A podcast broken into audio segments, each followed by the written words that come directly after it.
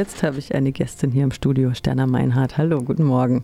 Hallo Maike, schön mal wieder mit dir im Studio zu sitzen. Mhm, viele kennen dich vielleicht auch noch von früher. Du warst ja mal hier Projektmitarbeiterin bei RDL. Man kennt dich vielleicht von deinen Lesungen, Sterna Meinhardt and Friends. Und jetzt hast du einen neuen Auftritt am Samstag zusammen mit Paul Brodowski, der aus seinem Roman Väter vorliest. Das Ganze findet in der Adolf Reichwein, im Adolf Reichwein Bildungshaus in der Bunginger Straße 83 statt und läuft im Rahmen der internationalen Wochen gegen Rassismus. Du hast gesagt, du hast den neu erschienenen Roman Väter von Paul Brodowski schon lesen können. Was berichtest du davon? Ich war so privilegiert und durfte den unveröffentlichten Roman schon lesen. Ja, Brodowski schreibt, ähm, er erzählt von seinem Vater, der ein ehemaliger äh, Napola-Schüler war. Und erzählt eigentlich auch äh, von sich als Vater. Ich habe Brodowski aus, aus mehreren äh, Auswahlmöglichkeiten ausgesucht. Es ist ja diese äh, Lesereihe Herkunft, äh, mit dem das Freiburger Literaturhaus gerade durch die Stadtteile zieht. Ja, und ich habe ihn ausgewählt, weil ich es einfach sehr interessant finde und, und nach ihm ähm, erzähle, wie man so als Sinterzerin eine Sinti-Familie lebt, hm. wirkt. Also ein Jahrhundert deutsche Geschichte steckt in dem Roman Väter, heißt es hier in der Ankündigung. Und ähm, wie beziehst du das auf deine eigene Biografie? Naja, äh, ich selber sehe mich immer als, als äh, beiden zugehörig, der deutschen Mehrheitsgesellschaft und der Sinti-Community und ähm,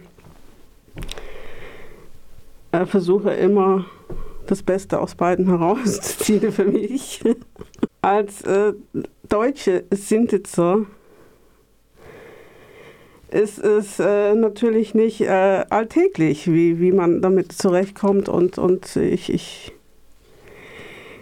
kann sagen, dass äh, beide mich äh, auch nehmen und geben, wie es gerade am besten passt.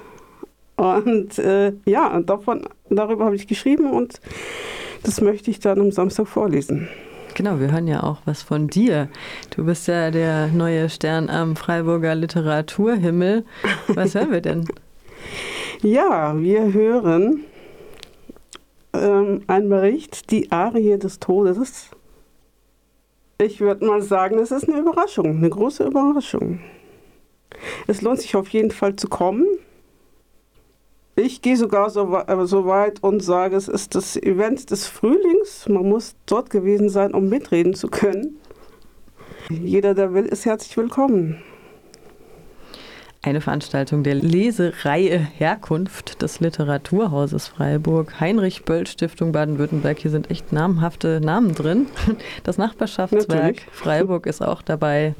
Quartierstreff am Lindenwäldle und der interkulturelle Verein Färburg. Moderiert wird das Ganze von Jenny Warnecke, auch sie sehr bekannt in der antirassistischen Szene.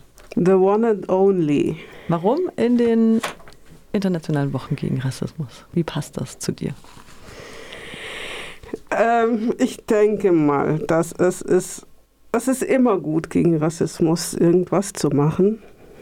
Und ähm, ich tue einfach das, was ich am besten kann, und das ist schreiben. Mhm. Ähm, auf jeden Fall gegen Rassismus, wie auch immer. Mhm. Setzt euch ein. Das können wir doch auch so stehen lassen am Internationalen Tag gegen Rassismus, dem 21. März, oder? Magst du noch was nachschieben? Ja, ich äh, lade jeden zu meiner Lesung natürlich ein, der kommen will. Jeder, der Lust hat, der Eintritt ist herzlich frei. willkommen. Der Eintritt ist frei. Mhm. Und ähm, wir werden sicher eine gute Zeit haben. Danke, Sterner, fürs Dasein. Und wir hören jetzt noch ein Gedicht von dir. Ja, gerne. Gelesen von Natascha. Nameless and yet grand. There are some people in this world who have no country and no land.